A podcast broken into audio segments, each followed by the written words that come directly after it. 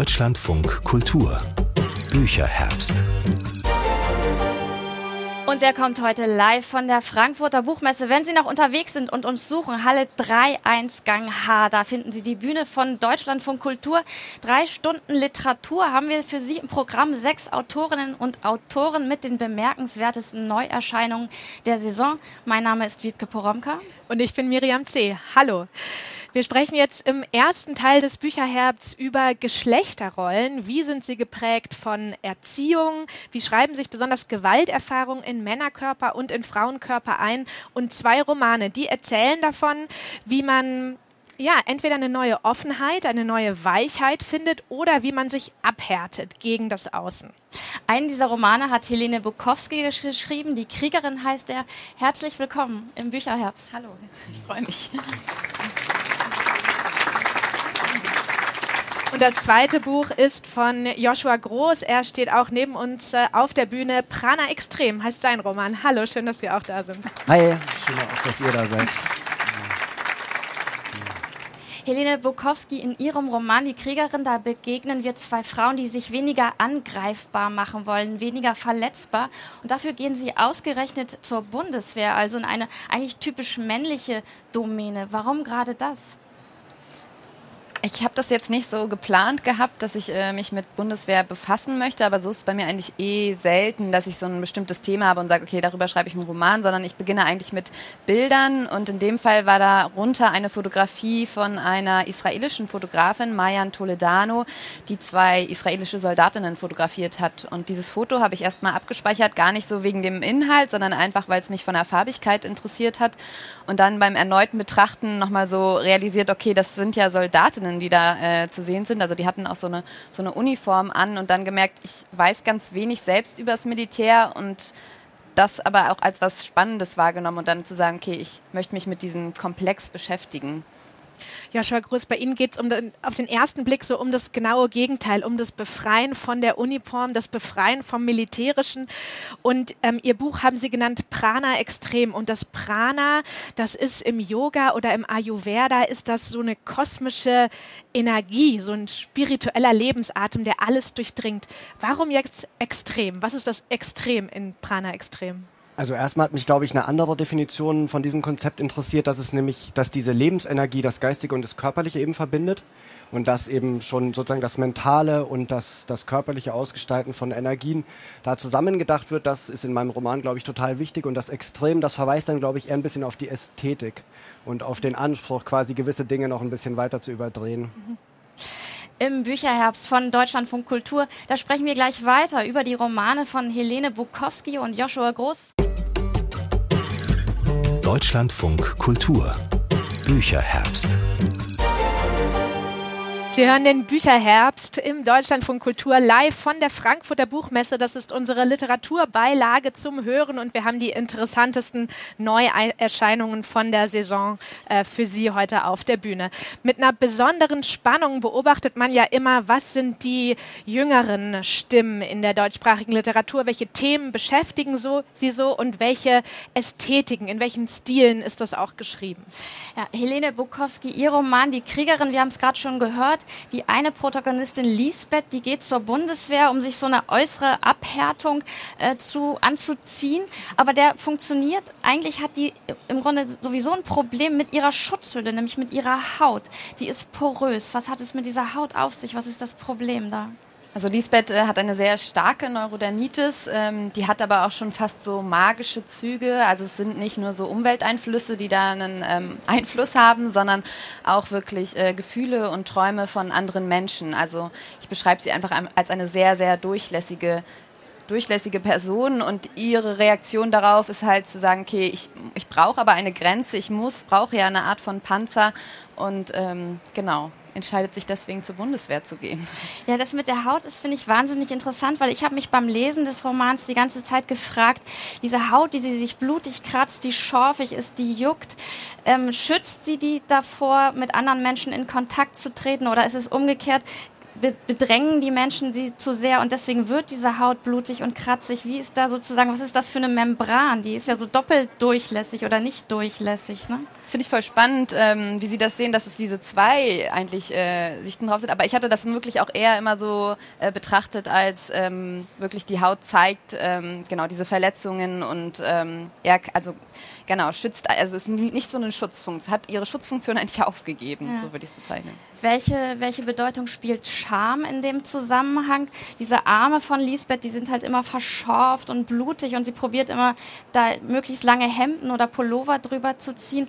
Ist das eine Scham über die eigene Verletzlichkeit oder auch vielleicht einfach über die Hässlichkeit? Weil schön sieht es ja auch nicht aus. Auf jeden Fall. Also sie versteckt sich ja irgendwie in ihren Kleidern und dann auch selbst diese Uniform, die sie dann trägt bei der Bundeswehr, ist ja auch so eine Art Versteck und sich so isoliert betrachten. Ähm, also das trifft es eigentlich sehr gut, ja.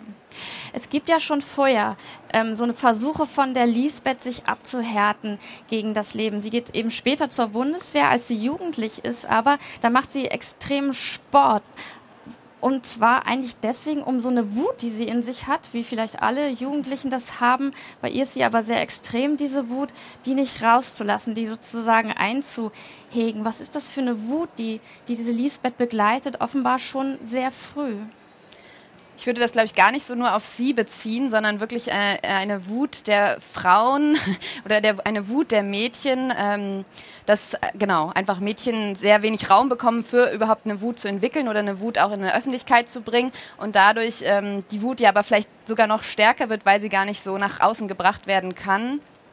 Und ähm, genau, also sie versucht auch, die Lisbeth versucht erst auch diese Wut für sich zu behalten und sie runterzuschlucken, aber irgendwann bricht sie dann doch aus ihr hervor. Und ähm, ja, ich möchte jetzt eigentlich noch nicht so viel verraten, aber Verraten können wir aber, dass dieser Roman wirklich mit einer Ungeheuerlichkeit beginnt. Die Lisbeth hat ein Kind, einen kleinen Sohn und einen wirklich sehr, so wird er jedenfalls erzählt, sehr zugewandten, freundlichen Mann, der sich um das Kind kümmert, der sich auch um den Haushalt kümmert. Also man könnte mal sagen, sie hat eigentlich nicht viel zu erleiden in dieser Beziehung und trotzdem geht sie. Und zwar an einem Abend, sie kommt nach Hause, sie ist Floristin und der Mann hat gekocht, es sind Freunde da. Also eigentlich könnte sie in so einen idyllischen Abend hinübergleiten und sie dreht auf dem Treppenabsatz um und geht. Und das Interessante ist, also ich möchte natürlich gleich wissen, warum geht sie? Und interessant ist, wie sie das erzählen, nämlich eigentlich nicht als so eine Ungeheuerlichkeit, sondern das wird gar nicht so wahnsinnig äh, doll kommentiert, sondern eigentlich nehmen alle das so hin. Oder ist es einfach nur Lisbeths Reaktion, die vielleicht gar nicht versteht, dass die Leute so aufgebracht sein müssten oder sind? Nee, mir war schon das wichtig, in so einer Beiläufigkeit zu erzählen. Also, dass es nicht so ist, okay, oh Gott, eine Frau verlässt das, den Mann und das Kind, sondern eine Frau, genau, verlässt das Mann, den Mann und das Kind auf so eine ähm, eher einfache Art. Aber ich glaube, also sie ist ja, ähm, okay, jetzt warte, habe ich kurz den Faden verloren. Ähm, ist einfach sehr abgeschottet, oder? Und du erzählst es so sehr stark von aus ihrer Perspektive und ich finde, man, du erzählst ja schon, dass zum Beispiel, als sie die Wohnung verlässt, der Mann kommt ihr hinterher, das Kind schreit, dieser Satz steht ganz, finde ich, ganz eindringlich dann da. Der Mann kommt hinterher und schreit ihr rund, aber sie hört überhaupt nicht zu, geht weg und dann wird ihr schon auch erzählt, dass er immer wieder anruft, aber die Anrufe werden weniger oder seine Kontaktversuche und dadurch, dass du so bei Lisbeth bleibst im Erzählen, finde ich, ist das vielleicht ein bisschen abgeschwächt. Aber ich finde, dass es diese Bewegung eigentlich gibt oder die wird erzählt. Genau, ich, aber ich habe auch das Gefühl, also es hat ja viel auch mit so, also in dem Roman gibt es für mich auch ganz viel um Rollenbilder und das, also es geht um dieses Soldatinnen-Rollenbild, aber es geht halt auch um das Muttersein und äh, dann wendet sie sich einfach ab von dieser Rolle, die sie da hat in dieser Wohnung mit diesem Mann ähm, und äh, entflieht dem und möchte da einen Abstand bringen, also schafft so eine Distanz und genau, geht ans Meer und erstmal ohne Mann und Kind zu sein. Ja, Joshua Groß hat jetzt gerade schon eingeworfen und das ist ganz spannend, der Ton dieses Romans. Der ist sehr runtergebrochen. Das sind am Anfang so äh, parataktische Sätze, also Hauptsätze, die sich aneinander reihen. Und man hat wirklich das Gefühl, da muss jemand Halt suchen mit jedem Schritt, den sie macht. Also man ahnt relativ früh, dass diese Frau traumatisiert ist. Was hat dieses Trauma, von dem man nach und nach erfährt, um was es sich handelt, für die Dramaturgie, für die Erzählweise ihres Romans bedeutet? Der ist, dieses Trauma ist eigentlich wie der blinde Fleck des Romans. Also der, das wird ja auch erst sehr spät aufgeklärt und es kreist sich darum und man weiß, dass es irgendetwas gibt und es gibt so immer wieder so kleine Hints und ähm, Andeutungen, aber genau wie die Figur Lisbeth sich halt nicht äh, damit auseinandersetzen möchte, ist auch die Erzählung so gestrickt, dass sie sich eigentlich da so rumkreist und es so ein bisschen dem aus dem Weg geht, aber natürlich in so einer runden Bewegung und dann im, am Ende ähm, muss es natürlich doch auch auf eine Art erzählt werden und muss sich Lisbeth auch auf eine Art damit auseinandersetzen. Mhm. Sie haben jetzt gerade schon gesagt, Lisbeth geht ans Meer und zwar geht sie an einen Kindheitsort. Da ist sie äh, immer mit ihren Eltern gewesen. Deshalb einerseits, weil das für die Haut natürlich sehr, sehr gut ist und sie äh, kann da wieder einziehen durch Zufall in den Bungalow, ausgerechnet da, in den Bungalow, wo sie auch mit ihren Eltern früher gewesen ist. Und sie trifft dort die zweite Hauptfigur des Romans, die Kriegerin. Die begegnen sich am Strand. Und diese Frauen haben wirklich so eine magische Verbindung, nämlich die Lisbeth, die kann die Träume der Kriegerin träumen. Warum das? Also das hat ja schon so ein bisschen auch mit, äh, mit ihrer Haut und ihrer äh, Empfindsamkeit zu tun. Aber natürlich ist bei denen das auch noch mal ein bisschen stärker. Also die haben sich äh, bei der Grundausbildung der Bundeswehr kennengelernt und dann eigentlich, wo sie sich da am Strand treffen, da sind äh, zehn Jahre vergangen. Aber auch in dieser Zeit, wo sie keinen Kontakt hatten, war es mir wichtig, dass da eine Verbindung herrscht. Und ähm, dieses Träume des anderen Träumen fand ich, äh, hat, war so ein sehr gutes Bild dafür und es hat natürlich auch noch eine andere Bedeutung, aber die möchte ich würde ich jetzt auch noch nicht verraten, oder? Aber, aber verraten Sie, was es mit den Steinen auf sich hat, weil die spielen ja eine ganz besondere Rolle. Steine, die die Kriegerin mit sich herumträgt und die scheinen mir zu stehen für so ein Sinnbild für weibliche Gewalterfahrung über die Generationen hinweg, weil auch davon erzählt Ihr Roman. Genau, also es ist die, äh, die Großmutter der Kriegerin, ähm, äh, ist halt auch traumatis kriegstraumatisierte. Sie hat von ihrem Ehemann ähm, im Zweiten Weltkrieg äh, eine Zwille und drei Steine geschenkt bekommen. Mit der, mit der Aufforderung, sich doch zu wehren, wenn genau die Russen kommen, äh, so seine Worte. Im Endeffekt sind es gar nicht die Russen, äh, von der die Großmutter dann in eine bedrohliche Situation gebracht wird. Ähm, aber in dem Moment hat, bemerkt sie, dass ein Loch in ihrer Tasche ist und diese Steine sind nicht mehr da. Also sie kann, sie kann sich dann in dem Moment nicht wehren. Und daraufhin entwickelt sie so ein, wie so ein Tick, würde ich sagen, dass sie immer halt drei, dass sie sich immer vergewissern muss, dass wirklich drei Steine äh, in ihrer Tasche sind und ihre Enkelin, die Kriegerin, äh, als die Großmutter stirbt, da gibt es auch wie so eine etwas magische Übertragung, äh, übernimmt dann auch diesen Tick und ähm, sammelt immer, also muss auch immer darauf achten, dass sie drei Steine in ihrer Tasche hat. Und eigentlich nur an Orten, an denen sie sich sicher und geborgen fühlt, äh, kann sie diese Steine auch aus der Tasche herausnehmen. Und es hat ja dann irgendwie in zweierlei Hinsicht voll das ordnende Prinzip, habe ich gedacht. Also quasi das Leben dieser Frauen gerät so ins Wanken oder verlässt so Bahnen, die eben Sicherheit versprochen haben oder versprechen. Und dann sind das immer diese drei Steine, die es dürfen nicht vier sein, es dürfen nicht zwei sein, es dürfen auch nicht viele sein, sondern es müssen bei allen immer diese drei sein. Und das ist ja auch für den Roman voll das starke Strukturprinzip, weil sich das so durchzieht. Ja. Stimmt, und diese Ordnung, ne? also das alles immer so diese Struktur, das, danke Joschus, schöner ja. Blick. Ja, wie so ein magischer Abwehrzauber auch durch diese Steine. Helene Bukowski, wollen Sie denn verraten, weil wir jetzt gerade schon gesagt haben, der Roman kreist um dieses Gewaltzentrum, ähm, wollen Sie verraten, was der, der Figur zugestoßen ist, der Lisbeth, der einen Hauptfigur, damit wir weiter darüber sprechen können, oder wollen wir das offen lassen? Also, das impliziert ja schon, dass ich es doch verraten soll. Nein, offene Frage. Ähm, genau, also Lisbeth, ähm, dann verrate ich es jetzt. Ich hoffe, Sie lesen das Buch trotzdem. Ähm, wird äh, genau vergewaltigt äh, während der Grundausbildung und das ist auch der Grund, wieso sie äh, die Grundausbildung abbricht.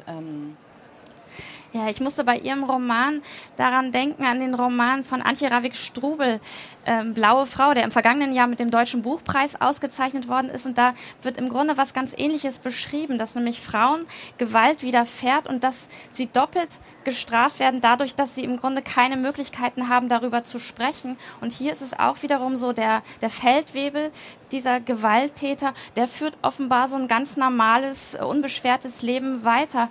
Was ist denn die, die Möglichkeit daraus, das zu durchbrechen? Ne? Also die, ihre Figur hat dann den Impuls, selbst Gewalt anzuwenden. Das kann aber ja die Möglichkeit nicht sein. Nee. Oder vielleicht doch. Also das ist natürlich eine Möglichkeit, aber auch nicht so die ähm, friedliche oder beziehungsweise ja auch die heilende, ähm, sondern eigentlich müsste Lisbeth anfangen, darüber zu sprechen und ihr Schweigen halt aufzuheben. Aber das ist halt in ihr und als ihr, ihre Figur, also die ist auch gar nicht dafür gemacht, das äh, aufzubrechen. Also sie hat sich einfach diesen extremen Panzer zugelegt und den dann erstmal so zu öffnen und sich auch äh, verletzlich zu zeigen, in dieser Verletzlichkeit, die sie ja da erfahren hat, ähm, das ist hier in dem Moment äh, gar nicht äh, möglich. Ja. Mhm. Eine Möglichkeit, aber zumindest ein Stück des Schweigens auszubrechen für die Kriegerin, ist, dass sie irgendwann anfängt, Lisbeth Briefe zu schreiben. Und einen Brief daraus, den hören wir jetzt. Sie lesen eine kurze Stelle aus Ihrem Roman, Helene Bukowski. Vielen Dank. Liebe Lisbeth, aus meiner neuen Kompanie falle ich heraus. Schon in der Vorbereitung für den Einsatz habe ich die Blicke gespürt, mir aber eingeredet, ich würde sie mir einbilden. Selbst dann noch, als ich bemerkte, dass mir wirklich nie ein Platz angeboten oder ein Stuhl freigehalten wird. Dasselbe Spiel auch hier im Einsatz. Ich lache darüber, als würde es mich nicht tangieren.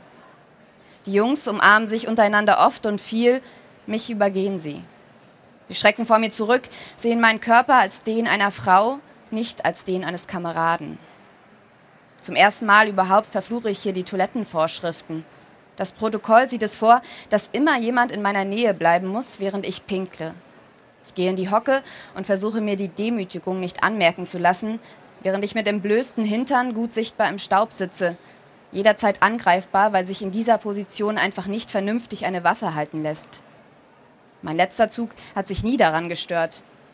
Hier verdrehen sie die Augen und demonstrieren ihre Überlegenheit, indem sie beim Gehen pinkeln und dafür noch nicht einmal die Zigarette aus dem Mund nehmen. Wenn wir auf Patrouille sind, ermahnen sie mich, dass ich mich doch bitte im Hintergrund halten soll, weil die Afghanen sich angeblich an Frauen in Uniform stören. Dass mein Geschlecht bei der Bevölkerung bei meinen bisherigen Einsätzen nie ein Problem gewesen war, wollen sie nicht hören. Ich mache gute Miene zum bösen Spiel. Ich weiß, dass Sie Wetten abgeschlossen haben, wie lange ich durchhalten werde. Als wäre ich zum ersten Mal in Afghanistan, als hätte ich noch nie ein Gefecht erlebt und als hätte ich im Vorfeld nicht gewusst, was mich erwartet. Mir bleibt nur immer wieder zu zeigen, dass ich vor nichts zurückschrecke. Jede Leiche, die wir finden, sehe ich mir an. Auch die verbrannte Frau, die man vor das Tor des Feldlagers gelegt hat und die kurze Zeit später im Einsatzlazarett an ihren Verbrennungen gestorben ist, habe ich mir angeschaut.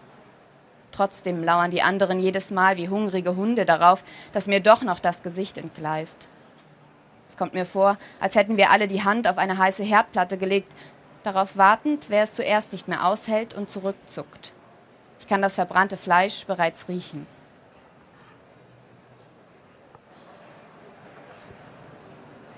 Vielen Dank, Helene Bukowski, für diesen Ausschnitt aus Ihrem aktuellen Roman Die Kriegerin. Sie hören den Bücherherbst im Deutschlandfunk Kultur live von der Frankfurter Buchmesse. Drei Stunden Literatur, sechs Bücher, die uns in diesem Herbst bemerkenswert erscheinen. Joshua Groß ist bei uns und Helene Bukowski. Und wenn Sie noch auf der Suche nach uns sind, Halle 3.1 Gang H, da finden Sie uns. Joshua Gruss, der Erzähler in Ihrem Roman, der heißt ja genau so wie Sie selbst. Ja. Der heißt auch Joshua. Der wird dann im Laufe des Romans, wird er 30 Jahre alt und er formuliert so zu Beginn des Buches so ein persönliches Ziel für das Buch. Er sagt, er möchte sich selbst neu erfahren und seinen Charakterpanzer aufbrechen. Ja.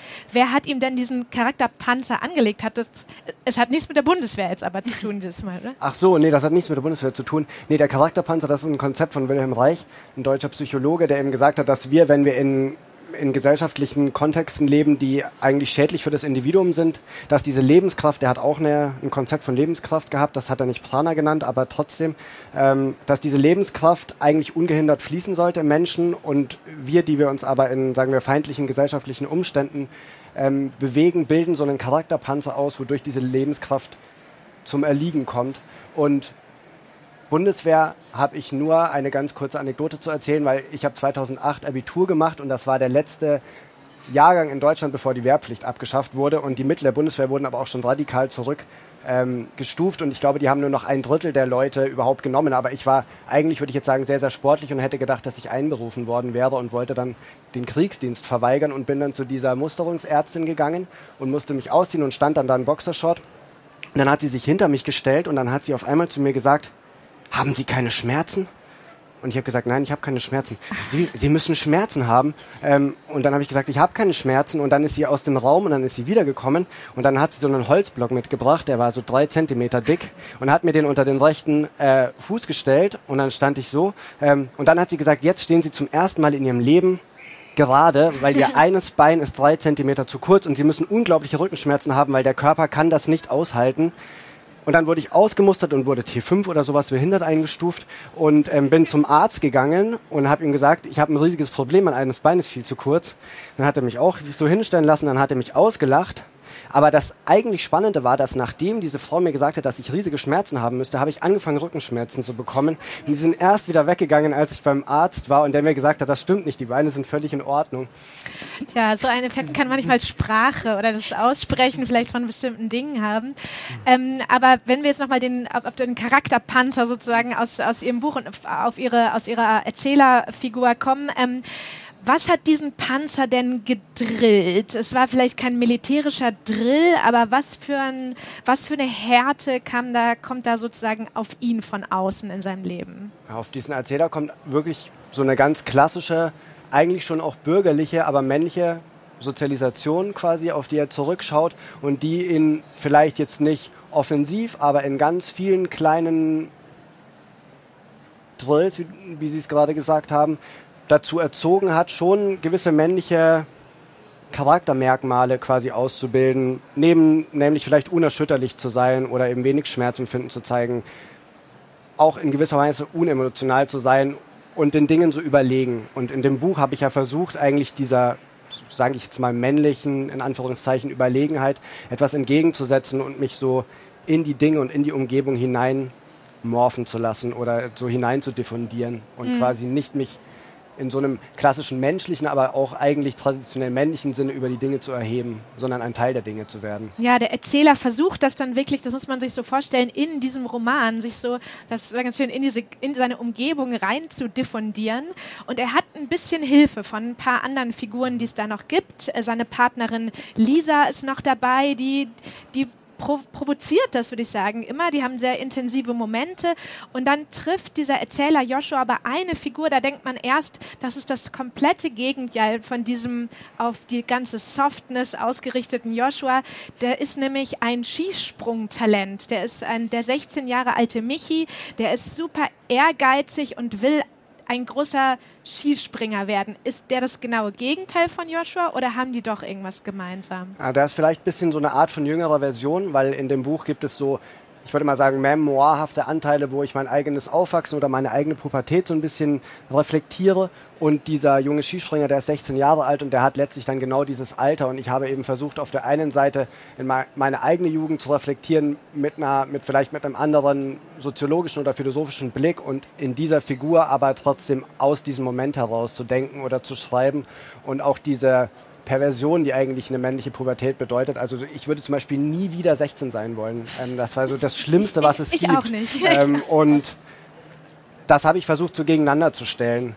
Und gleichzeitig ist es ja so, was mich daran so interessiert hat am Skispringen, dass die Springerinnen und Springer so eine ganz unglaublich feine Sensorik für den eigenen Körper entwickeln müssen. Die müssen fast jeden Muskel ganz individuell ansteuern können und quasi in hundertstel Sekunden reagieren können, weil die mit 90 km/h Schanzen runterfahren und dann hunderte oder 100, 150 Meter weit springen und quasi bei der kleinsten Böe, die man irgendwie nicht intuitiv ausgleicht, crasht man und fällt und verliert die, die Balance. Und das hat mich sehr interessiert, wie eigentlich dann in so einem Trainingsvorgang sich so ein Körperempfinden entwickelt und entwickeln kann und was eigentlich das Gegenteil davon ist, nämlich so eine ganz feine Sensorik und Sensibilität für sich selbst zu entwickeln, zu dem pubertierenden Abhärten und sich der Welt quasi so entziehen wollen und etwas entgegensetzen wollen. Und dieser Widerspruch, den muss er irgendwie ausleben und aushalten. Mhm. Helene Bukowski hat es vorhin auch schon gesagt, wie sich so eine ich sage jetzt mal so geistige oder psychische Sensibilität auch körperlich quasi zeigen kann. Bei äh, im Roman der Kriegerin war das diese Neurodermitis, diese Porosität der Haut. Und bei Ihnen, Joshua Groß, im Roman wird wahnsinnig viel Körperpflege betrieben. Also es gibt ganz viele Gesichtmasken und Lotions. Also alle versuchen auch ihren Körper quasi soft äh, zu pflegen. Wie, was ist da der Zusammenhang zwischen der irgendwie geistigen oder intellektuellen und der körperlichen Konstitution? Ich glaube gar nicht unbedingt, oder ich würde nicht sagen, soft zu pflegen, sondern es ist ja eigentlich ein ganz ähnliches Motiv wie bei Helene, das nämlich auch von, das, also dieser Sommer, in dem, der, das ist ein Skisprüngroman, aber letztlich spielt er nur im Sommer, wo sich dieser junge Skispringer auf Mattenschanzen bei 40 Grad ähm, auf seine Saison vorbereitet, was ich nämlich auch ein ganz schönes Bild finde, auch für so ein Leben in so einer vom Klimawandel veränderten Welt, dass jemand einfach im Sommer in so einem silbernen Anzug äh, Ski springt. Und dieser Sommer und die klimatischen Bedingungen werden immer extremer und quasi die Lebensverhältnisse werden immer feindlicher. Und die dringen auf diesen Ich-Erzähler immer weiter ein. Und quasi er hat ja eigentlich dieses, wie Sie es schon genannt haben, diese, diese Ambition, sich eigentlich zu öffnen. Und dieses Öffnen und diese feindliche Welt quasi, die crashen ineinander. Und ich würde sagen, deswegen geht es unter anderem so viel auch um Hautkrankheiten und um Körperpflege, damit eben so eine Art von Schutzschild oder Schutzschicht, wie du es auch bezeichnet hast, ähm, ja künstlich gebildet wird sozusagen, um so eine kleine Membran zumindest zu finden zwischen dem Ich und der Welt, die eigentlich so schutzlos ineinander übergehen. Mhm. Und wo dann dieses Ich eigentlich einer kompletten oder permanenten Erschütterung ausgesetzt wäre quasi. Und ich glaube, das ist so eine, ein Bild für mich gewesen oder eine Metapher, in der ich mich dann abgearbeitet habe oder mit der ich gearbeitet habe, die das so ein bisschen begleiten soll, auch auf eine humoristische Weise dass da so ein Versuch ist, trotzdem nicht nur sich komplett der Welt hinzugeben und dabei auf sich aufzulösen. Ja, ich glaube, das ist ganz wichtig, das müssen wir auch noch sagen, dass äh, Ihr Roman auch wahnsinnig lustig ist, falls das jetzt noch nicht ähm, rüberkam, aber es geht wahnsinnig originelle, verrückte Einfälle. Es gibt ähm, Figuren, die seltene Magifix-Tütchen sammeln. Das äh, hat mich am meisten äh, begeistert. Es gibt äh, riesige Libellen, es gibt Meteoroiden, die kosmische Kräfte haben. Also es ist auch ein wahnsinnig lustiges Buch. Ähm, und das steht irgendwie auch im Gegensatz, sie haben schon dieses fast apokalyptisches Szenario. In, in der Nähe von Innsbruck spielt der Roman in einem äh, Sommer erwähnt. Es hat 40 Grad, es ist wahnsinnig heiß und es heißt immer über die Welt, sie ist so dunkelgelb. Mhm. Äh, was, was, was ist da los in dieser Welt? Ist das, ist das eine, ein, ein Untergang? Ist das ein Neuanfang? Es wird ja einmal gesagt, dass die Welt, die gerade quasi im Sterben begriffen ist, dass es, dass eigentlich die Ambition sein muss, die in irgendeiner Form wieder neu aufzubauen. Und dass es in irgendeiner Form, würde ich sagen, schon ein Versuch so ein Leben in den Ruinen zu beschreiben. Und für mich war das Schwierige beim Schreiben. Ich habe 2019 angefangen, das Buch zu schreiben und ich wollte eigentlich, weil in dem Vorgängerroman, den ich geschrieben hatte, Flexen in Miami, geht es ganz viel um Vereinzelung. Und ich würde sagen, dass der mit Helenes Buch irgendwie viel gemein hat, also quasi um so eine Vereinzelung und so ein sich voneinander wirklich abschotten und wo Figuren, die einander lieben wollen oder befreundet sein wollen, das nicht schaffen, weil sie so sehr in sich selbst feststecken, dass sie überhaupt nicht mehr zusammenfinden können und eigentlich vereinsamen. Und ich habe mir zur Aufgabe gemacht, ein, ein, Buch zu schreiben, in dem diese Mita also in, die, in dem das Miteinander gelingt. Und dann ging die Pandemie los und irgendwie wurde das immer schwieriger, weil quasi ja auch in dem eigenen Leben diese Distanz eingekehrt ist. Und ich habe dann irgendwie so dagegen angeschrieben. Und das ist, also ich wollte schon irgendwie die Welt, in der wir leben, so ein bisschen überdreht darstellen als einfach einen feindlichen Ort oder als einen Ort, den wir Menschen in unserer kompletten Dummheit schrotten. Ähm, und ich wollte trotzdem versuchen, darin etwas Gelingendes zu zeigen. Und das ist eigentlich ein Widerspruch und das habe ich versucht irgendwie zu schaffen. Wir hören jetzt mal einen kleinen Ausschnitt, Joshua Groß. Mögen Sie lesen eine Passage aus Prana Extrem? Ja, das ist ganz am Anfang. Der Erzähler geht auf die Innsbrucker Skisprungschanze. An einem Tag, der sonnig und heiß war, entschloss ich mich, auf die Bergiselschanze raufzulaufen. Ich wunderte mich, warum ich erst jetzt auf die Idee gekommen war. Ich ging an einem Einkaufszentrum vorbei, an einem Kino, an einem Friedhof auch und dann endlich durch Wohngebiete, die an den Hang gebaut waren. Schließlich erreichte ich das Gelände der Bergiselschanze und stieg die vielen fitzeligen Treppen des Absprungturmes rauf. Oben im Turm ist ein Restaurant untergebracht, das ich ausprobieren wollte. Als ich reinkam, war ich sofort massiv unter Druck von neuschickem, billig mondänem Design und infiltriert von Klimaanlagenluft, die mir augenblicklich Gänsehaut verpasste, den kompletten Rücken runter. Ich setzte mich an einen kleinen Tisch, direkt an der Fensterfront, von dem aus ganz Innsbruck zu überschauen war – und auch die funkelnden Bergmassive, die es umgaben. Auf den Dächern waberte die Sonnenhitze, der Fluss zitterte mehr oder weniger. Es war kompliziert, alles zu begreifen. Die Reflexionen auf den Autodächern, die leuchtenden Baumkronen, die Windstille, eigentlich sogar die Gravitation, also wie all diese Gesteinsformationen aufeinander rumlasteten, dazu die ultraviolette Strahlung, die unsichtbar einsickerte, beispielsweise durch das unsichtbare Loch irgendwo in der unsichtbaren Atmosphäre. Währenddessen, gewissermaßen um Besinnung zu erlangen, fragte ich mich, ob die allmorgendlichen Meteoritenschauer auf dem Merkur gerade stattfinden würden, weil ich nicht wusste, was ein Morgen auf dem Merkur überhaupt bedeutete. Ich dachte an die Aufnahmen der NASA. Ich fragte mich, wie man ausgehend von solch statischen Fotografien das andauernde Vergehen, das Meteoriten eigentlich bedeuten, verstehen sollte. Es war schon wieder viel zu unmöglich, alles aufmerksam in mich aufzunehmen, viel zu viel auf einmal, so dass mein Bewusstsein kapitulierte.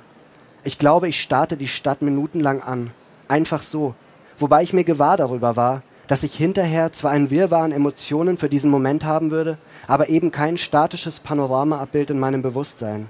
Also erfinde ich den Ausblick von der Bergiselschanze neu oder ich erfinde ihn nach, so dass er möglicherweise im Einklang mit den Emotionen steht, die meine waren, als ich selbst in dem Restaurant saß.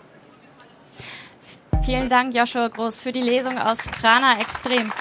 Hier im Bücherherbst von Deutschlandfunk Kultur sprechen wir gleich weiter über Härte und Weichheit und Geschlechterrollen.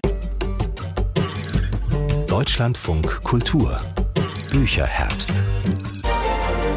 Sie hören Deutschlandfunk Kultur, den Bücherherbst, unsere Sondersendung von und zur Frankfurter Buchmesse.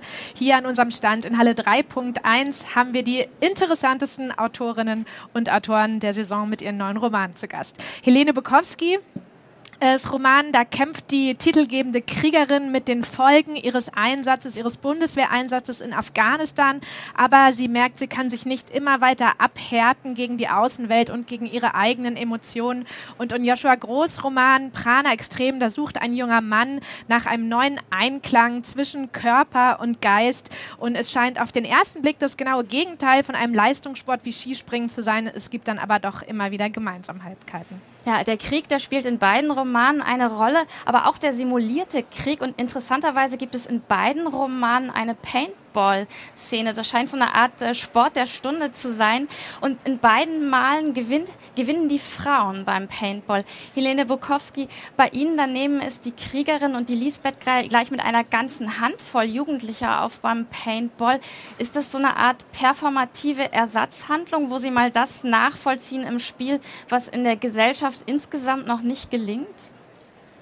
Auf so eine Art, aber vor allen Dingen ist es, glaube ich, für die Kriegerin ähm, ein Moment, dass sie ihre, also dass sie die Lisbeth äh, auch wieder das ähm, ermöglichen will, was sie halt gemeinsam in dieser Bundeswehrzeit hatten oder was sie so, äh, was sie da so empfunden haben, nämlich irgendwie so eine Art von Adrenalin und so eine Art von Spiel mit dem Adrenalin und das ist eher auch, glaube ich, so ein Moment, das klingt jetzt vielleicht ein bisschen seltsam, aber wo sie sich eher ihr nähern möchte und auch wieder so eine Verbindung zu ihr herstellen möchte, weil das sonst so schwierig ja zwischen diesen beiden Frauen ist. Mhm. Wie ist das bei Ihnen, Joshua Groß? Da gibt es ja auch diese Paintball-Szene. Ähm, ähm, da ist äh, Joshua, passt das eigentlich so gar nicht. Paintball findet er äh, fürchterlich und er wird auch relativ früh in diesem äh, Spiel oder in diesem simulierten Krieg äh, äh, getilgt. Also er, er, ermordet im Spiel eigentlich von einer Mitspielerin aus seinem Team, aber sie sagt, du bist zu schwach für das Team, äh, du, du bist jetzt raus. Also da schlägt der, der Charakterpanzer durch, oder? Von dieser von dieser Frau, die ihn mit dem Paintball beschießt? Ja, das könnte man so sagen. Also man muss sich das so vorstellen, das sind die sieben Tanten von Johanna, ähm, die eigentlich in so sehr klassischen Familien Frauenrollen und klassische Frauenrollen ähm, mhm.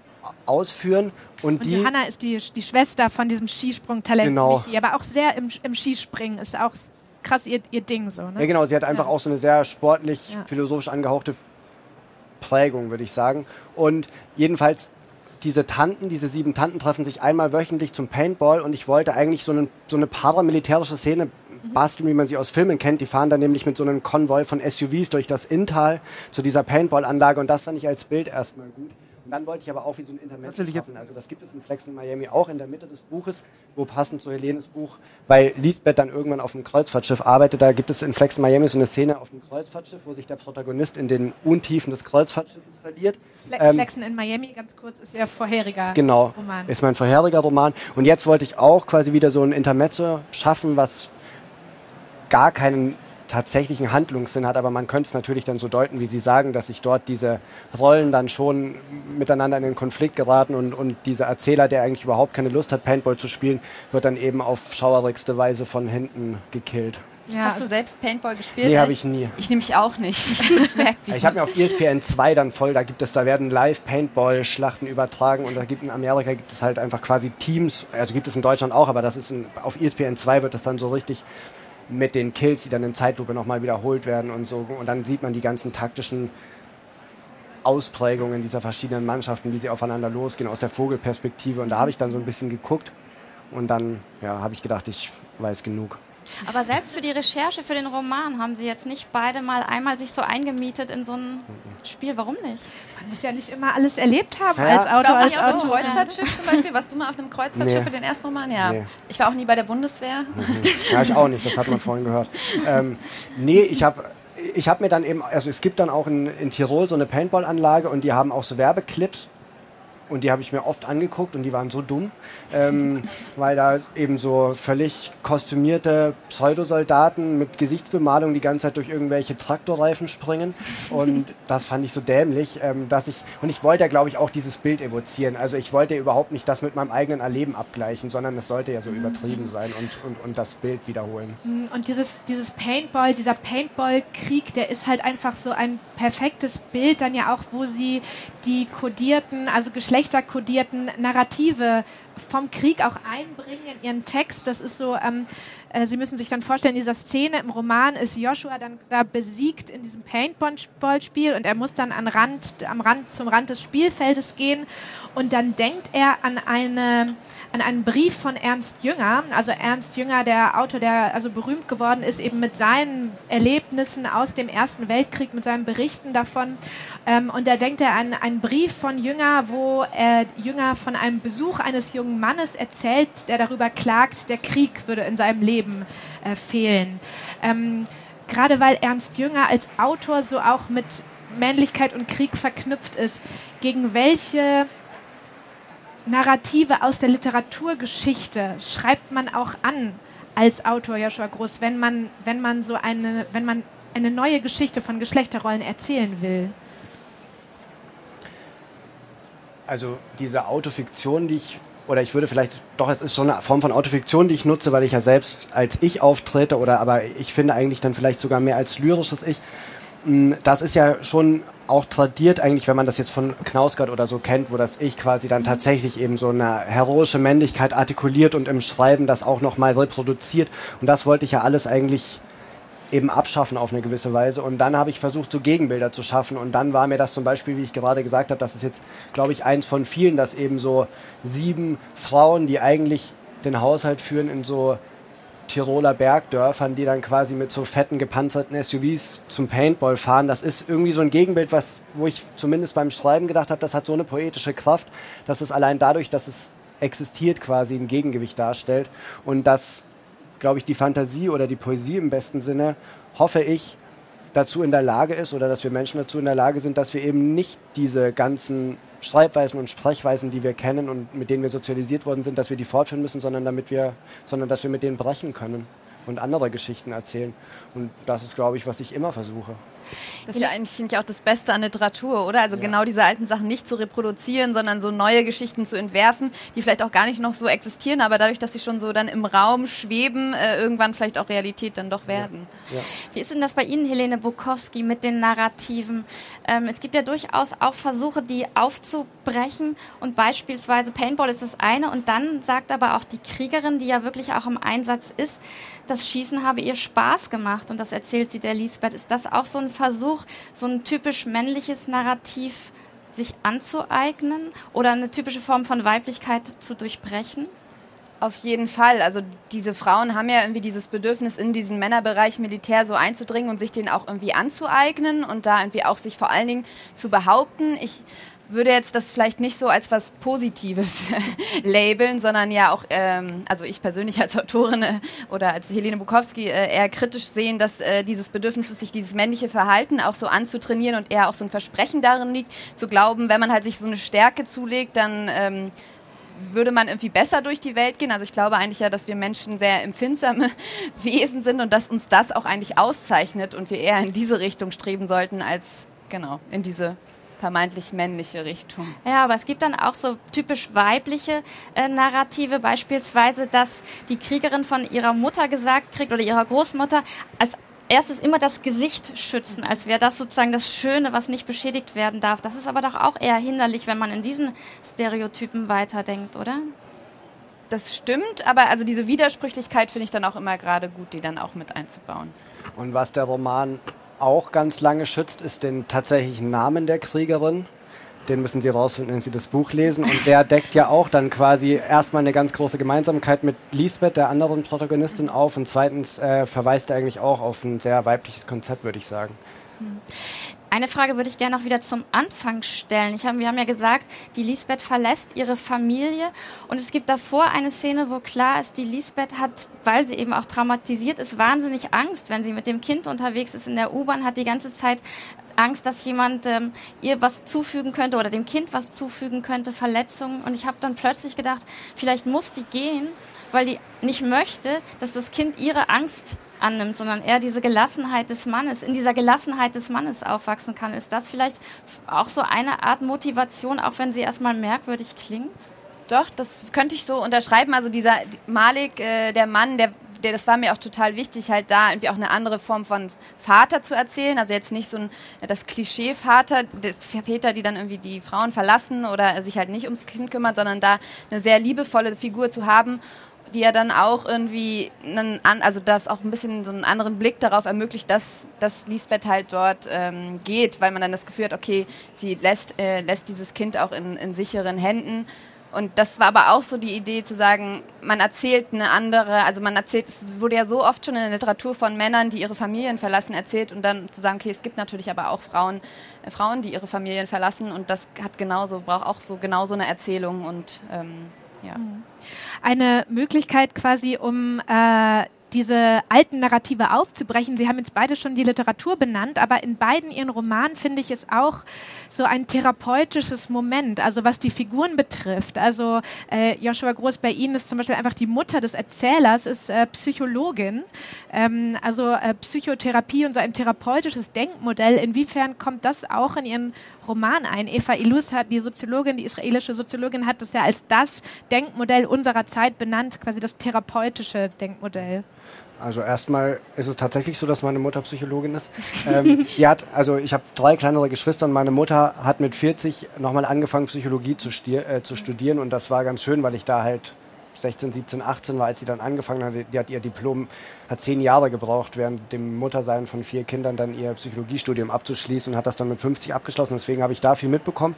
Und das ist aber was tatsächlich, was mich äh, im Theoretischen einfach sehr stark interessiert und womit ich mich ganz viel beschäftige, weil dieses Moment quasi, dass das, was man eigentlich geworden ist, als Mensch verlassen zu können oder aufbrechen zu können und etwas anderes zu werden, das wird halt in der Psychologie ganz hauptsächlich erzählt und versucht. Was würden Sie den beiden sagen? Vielleicht mit einer Bitte um eine kurze Antwort. Hilft das Schreiben bei irgendwas?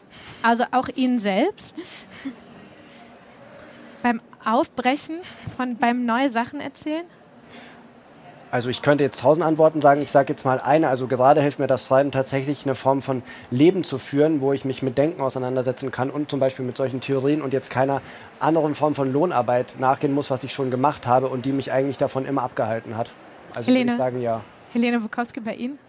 Ähm, ich würde dem auch so zustimmen äh, und gar nicht, glaube ich, so viel mehr dazu sagen. Das hat es schon eigentlich so ganz gut auf den Punkt gebracht.